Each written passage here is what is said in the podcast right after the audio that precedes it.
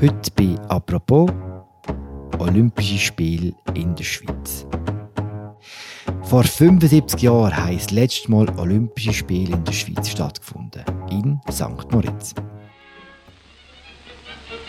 January saw St. Moritz in the Engadine Alps anxiously awaiting the sun to give its blessing to the fifth Olympic Winter Games. But the weather seemed determined to be stubborn. Snow, snow and more snow, and all in the wrong places. Seither hat es immer wieder mal Projekte für Olympia in der Schweiz gegeben. Sie sind aber alle gescheitert. Entweder am Olympischen Komitee oder an Urne. Jetzt gibt es einen neuen Anlauf. Der Clou dabei, die Spiele sollen nicht ausschließlich in einer Stadt stattfinden, sondern im ganzen Land. Und das Volk soll auch nicht darüber abstimmen. Kann das funktionieren? Das fragt man heute unseren Westschweiz-Korrespondent Philipp Leichen. Mein Name ist Philipp Lose und das ist eine neue Folge von «Apropos» im täglichen Podcast vom Tagesanzeiger und der Redaktion der Media. Hallo Philipp. Sali, Philipp.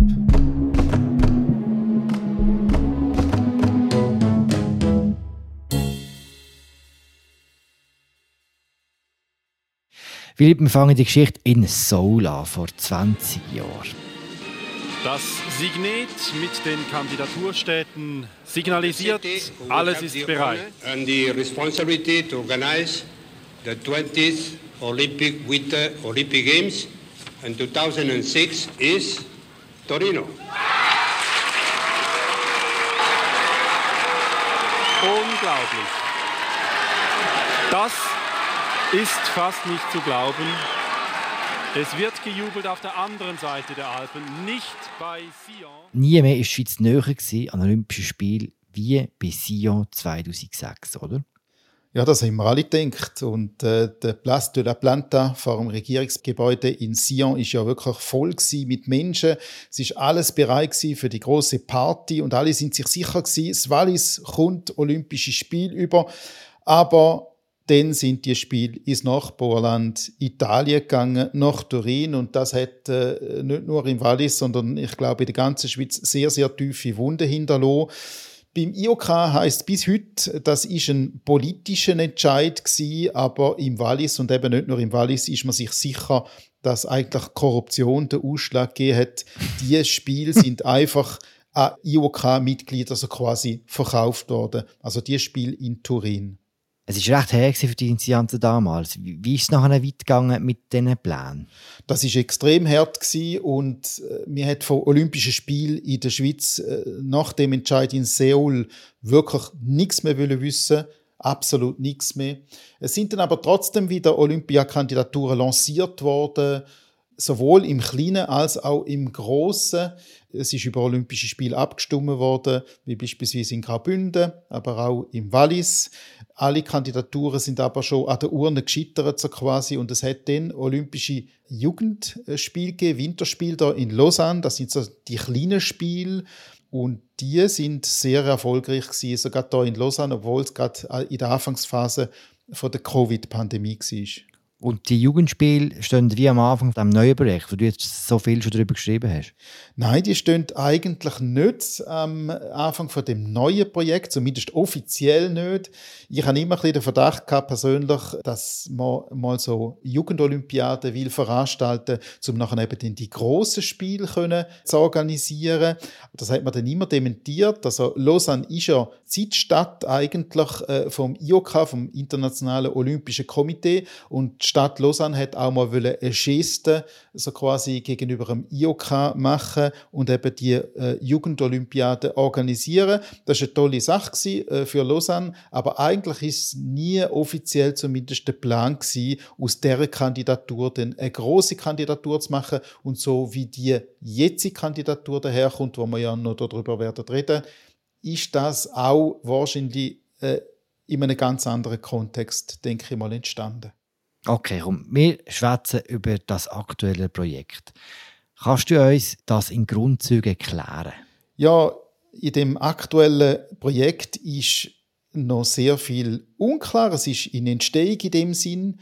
Gemäß meinen Informationen soll der Eröffnungsfeier in Lausanne stattfinden. Da ist dann schon sehr konkret. Und äh, ja, in Lausanne, wo eben das Internationale Olympische Komitee seinen Hauptsitz hat.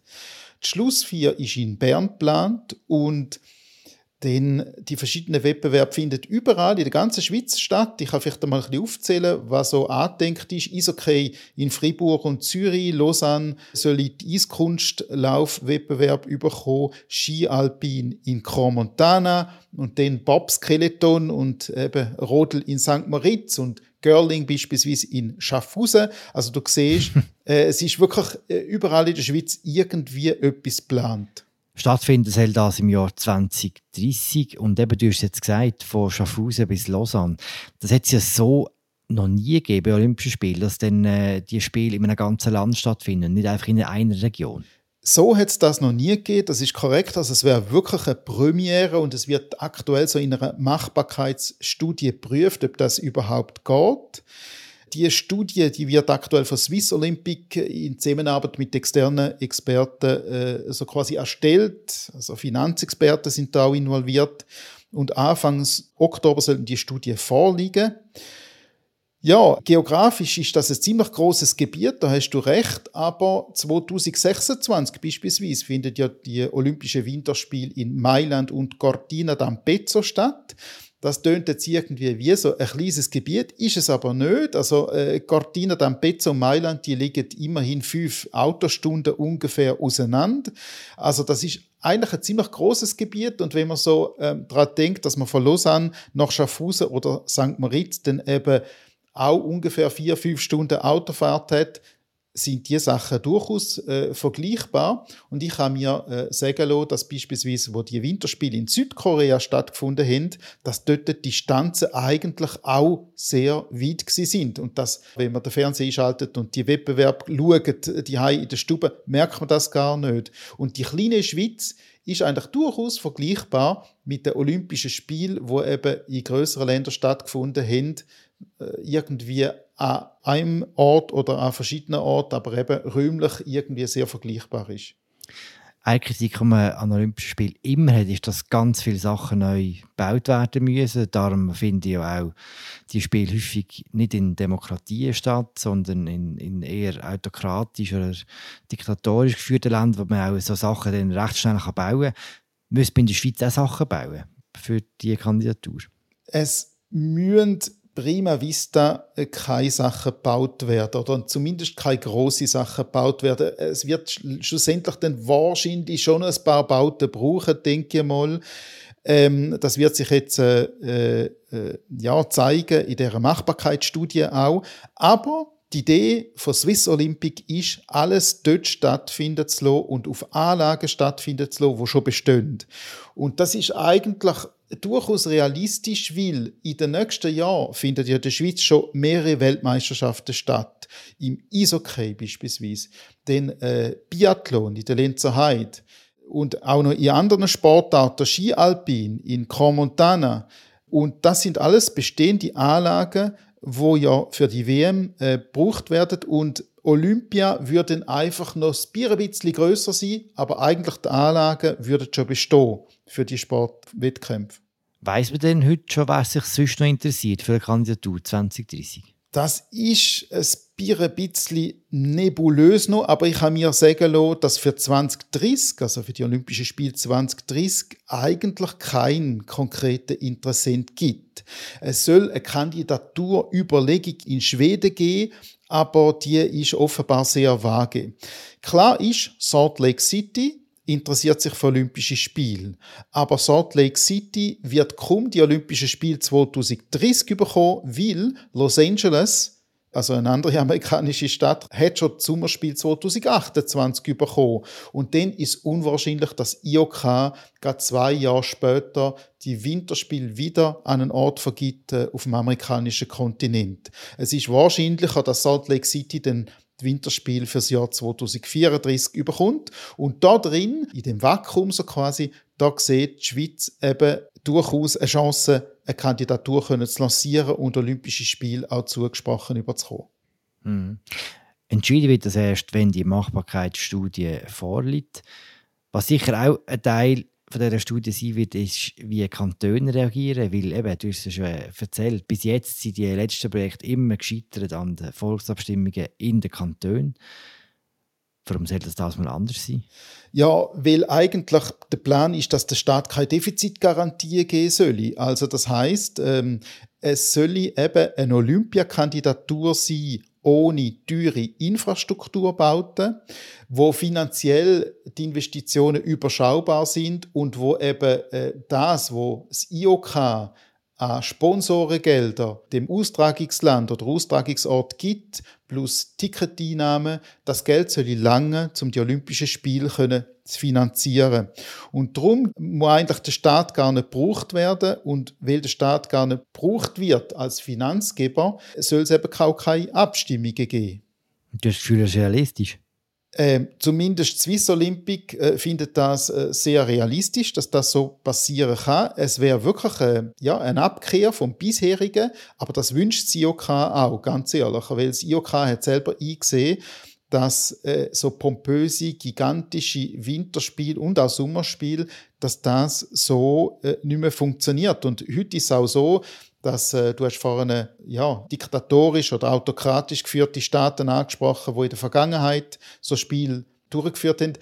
Heute stehen diese Staaten nicht mehr Schlange, zum Olympische Spiel auszutragen. Und da drin sieht äh, Swiss Olympic die große Chance, Olympische Spiele zu organisieren, die eben ganz anders organisiert sind wie die bisherigen.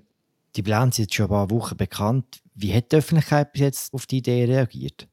Ja, es gibt wie immer bei so Großprojekten Befürworter, aber auch Kritiker. Und einer von diesen Kritikern, den ich mit dem geredet habe, ist der Berner Stadtpräsident Alec von Graffenried. Also der Mann, der die Schlussfeier organisieren Und er findet, also die Schweiz brauche jetzt kein Olympisches Spiel, sondern die Schweiz brauche eine Expo, eine Landesausstellung. Das sei viel wichtiger für das Land. Es werden sicher auch Natur- und Umweltschutzverbände sich in Stellung bringen, wobei bis jetzt äh, die Stimme Stimmen noch relativ ruhig äh, sind.